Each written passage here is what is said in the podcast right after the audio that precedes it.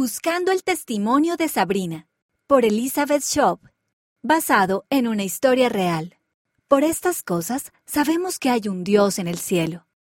Doctrina y Convenios, sección 20, versículo 17.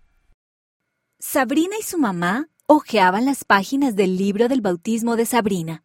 Ella acababa de cumplir ocho años y faltaban dos semanas para su bautismo. Estaba entusiasmada y un poco nerviosa por bautizarse. Mira todo lo que hemos hecho ya, dijo su madre, mientras pasaba las páginas. El libro era para ayudar a Sabrina a prepararse para el bautismo. Ellas habían completado las páginas sobre las cosas favoritas de Sabrina y otra página sobre su familia. Luego llegaron a una página que tenía las palabras Mi testimonio en la parte superior. No quiero completar esa página, dijo Sabrina. ¿Está bien? dijo la mamá, pasando la página. Podemos completarla más tarde. No creo que quiera completarla nunca dijo Sabrina. ¿Por qué no? preguntó la mamá. Porque no sé qué es un testimonio. Sabrina sintió que la cara se le ponía roja y caliente.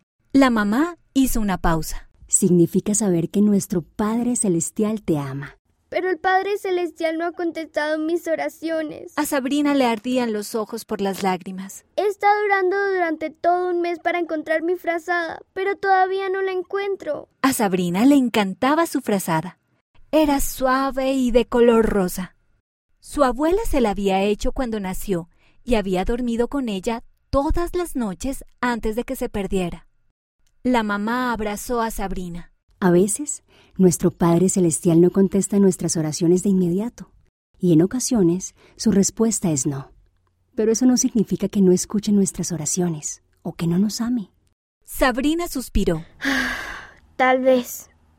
El domingo, la maestra de la primaria de Sabrina, la hermana Lee, leyó un relato de la revista Amigos.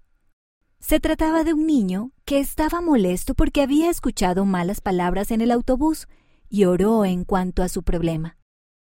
Entonces pensó que podría ponerse los auriculares en el autobús. Esa idea era la respuesta a su oración. Ah, ¿eso es todo?